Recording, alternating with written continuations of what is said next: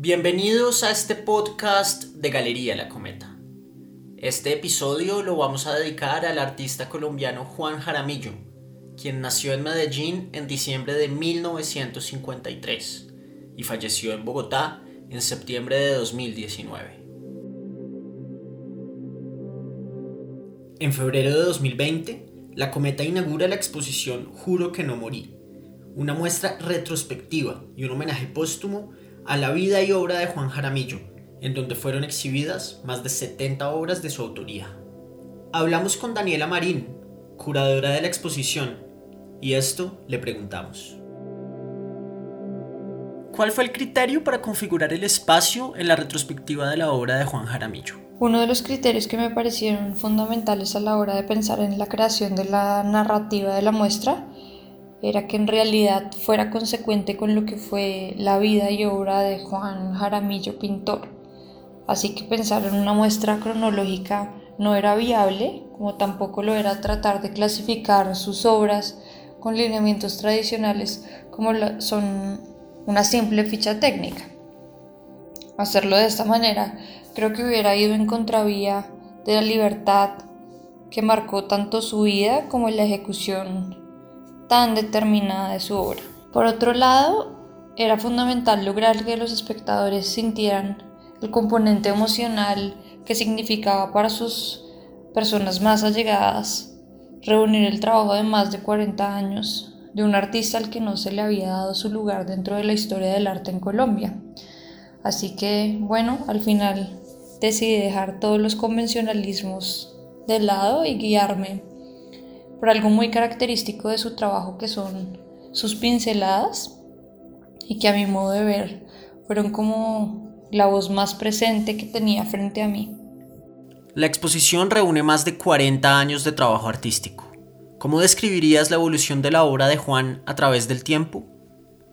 No creo que su evolución se pueda definir de una manera clara, eh, porque de por sí siento que la palabra, la palabra puede como insinuar que hubo una mejoría con los años y de verdad no considero que las obras tempranas sean inferiores o que en realidad algún periodo sea como inferior que los demás. Creo que todos sus momentos están cargados de una magia muy particular, como muy única. Em, por otro lado, creo que ninguno de nosotros o de los que lo conocíamos teníamos una claridad absoluta del tamaño de artista que era y hoy en día debo decir que lo menospreciamos.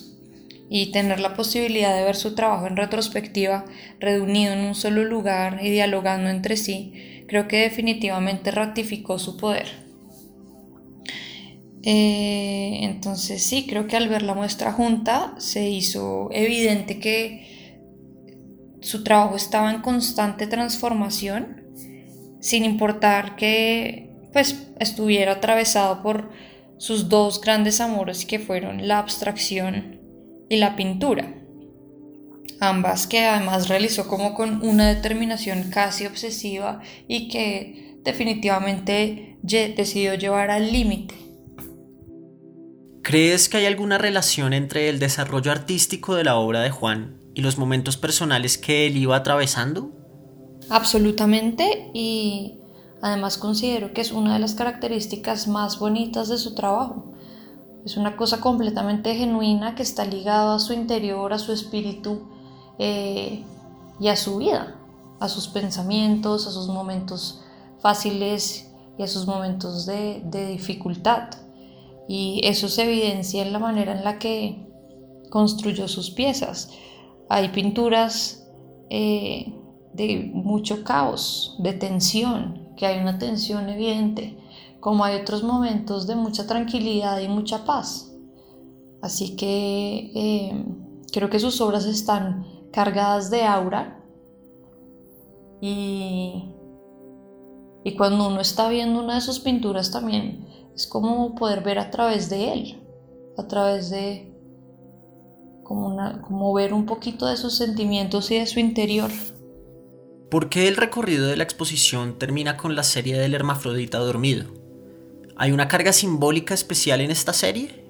Cuando empezamos a pensar en la exposición, eh, Juan todavía estaba en vida y, siento que, el hermafrodita también era esa representación de ese desprendimiento, de ese sueño eterno en el que él cayó meses antes de la inauguración. Así que me parecía simbólico, eh, ni siquiera enfocado a lo religioso, pero a lo altamente espiritual. Creo que son unas piezas armónicas que dan paz, tranquilidad. Eh, así que me, me pareció un detalle especial dejarlo para el cierre de la muestra o para el final, digamos, de ese recorrido a través de su vida y de su carrera. El crítico Eduardo Serrano nos dijo acerca de esta exposición. Yo conocí la obra de Juan Jaramillo hace mucho tiempo y le he escrito dos textos. Uno cuando fue la primera exposición de él aquí y otro ahorita que él acaba de fallecer. Eh, no había visto la obra de Juan en un contexto tan fuerte como el de ahora.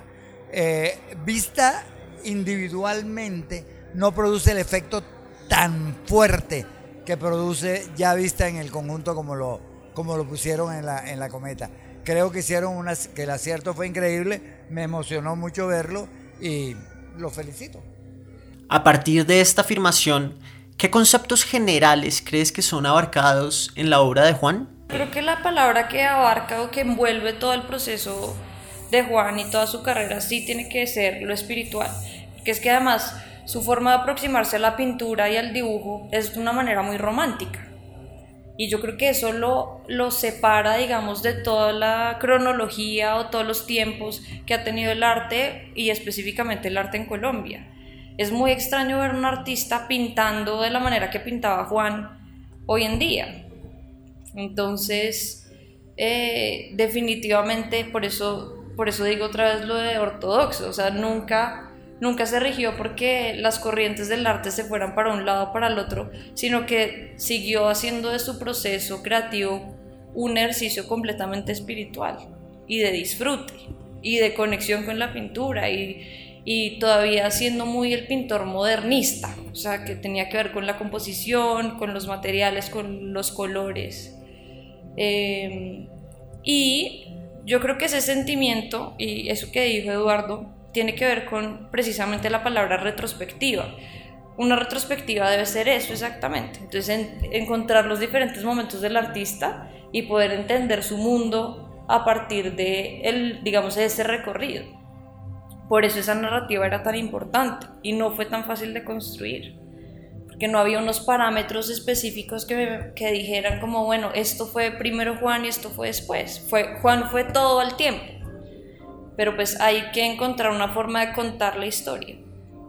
Entonces, creo que es ese sentimiento, cuando uno entra a la galería y ve, o sea, ya no es como un cuadro aislado que a una persona le puede parecer bueno o no, sino es ver todo un cuerpo de trabajo bastante robusto y una persona que de igual fue, yo creo que caprichosa, como en su decisión de seguir haciendo arte abstracto por el resto de su vida que también me parece como un concepto completamente romántico, eh, pues es, es bastante impactante. Creo que eso es lo que se vive en la galería cuando uno entra. Y por último, ¿por qué consideras que hay que reivindicar la obra de Juan Jaramillo en el panorama del arte en Colombia? No creo que Juan sea el único artista que hay que reivindicar, sino que hay muchos nombres de grandes grandes personajes que han sido olvidados por la historia del arte, tal vez por situaciones ni siquiera relevantes como, o por lo menos que no deberían ser importantes como no haber conocido a la persona indicada en el momento justo. Eh, creo que Juan debe estar en el panorama porque hay muy pocos como él que han decidido deliberadamente olvidarse de la maquinaria. Eh, de la maquinaria que pone los nombres en el radar. Hablo del mercado, hablo de la rosca artística, hablo de las instituciones incluso. Eh, y más bien, eh, por el contrario, dedicarse pura y románticamente a su obra, eh, que de nuevo repito, me parece genuinamente libre, me parece genuinamente libre y que además esa libertad eh, hace que su trabajo sea inmensamente sincero sobre todo eso.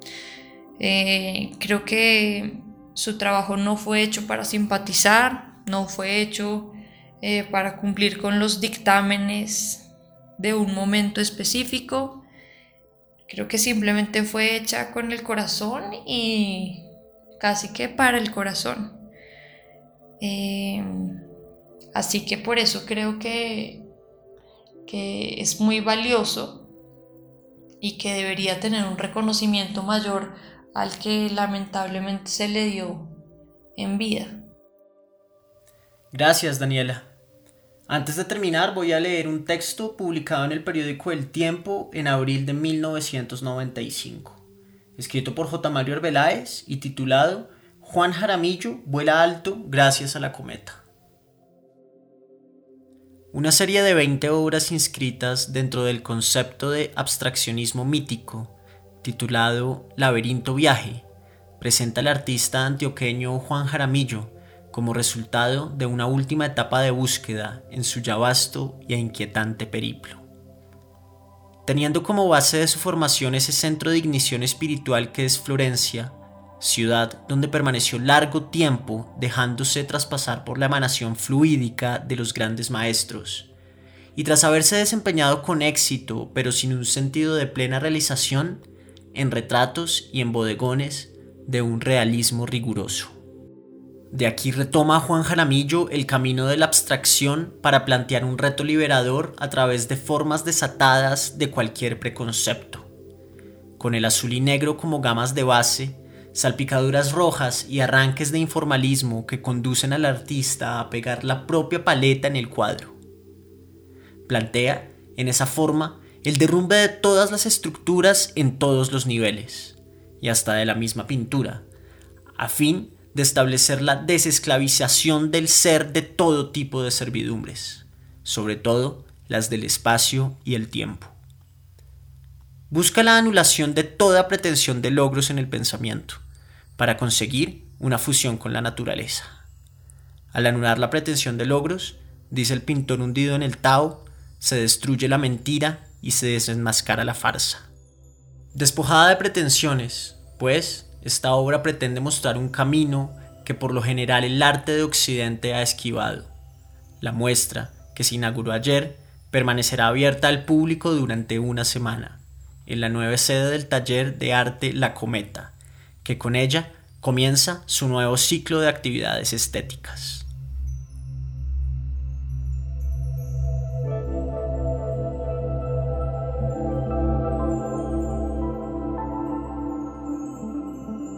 Ha sido un placer la realización de este programa dedicado a Juan Jaramillo. A todos los oyentes, muchísimas gracias. Yo soy Salvador Arbeláez y hasta la próxima vez.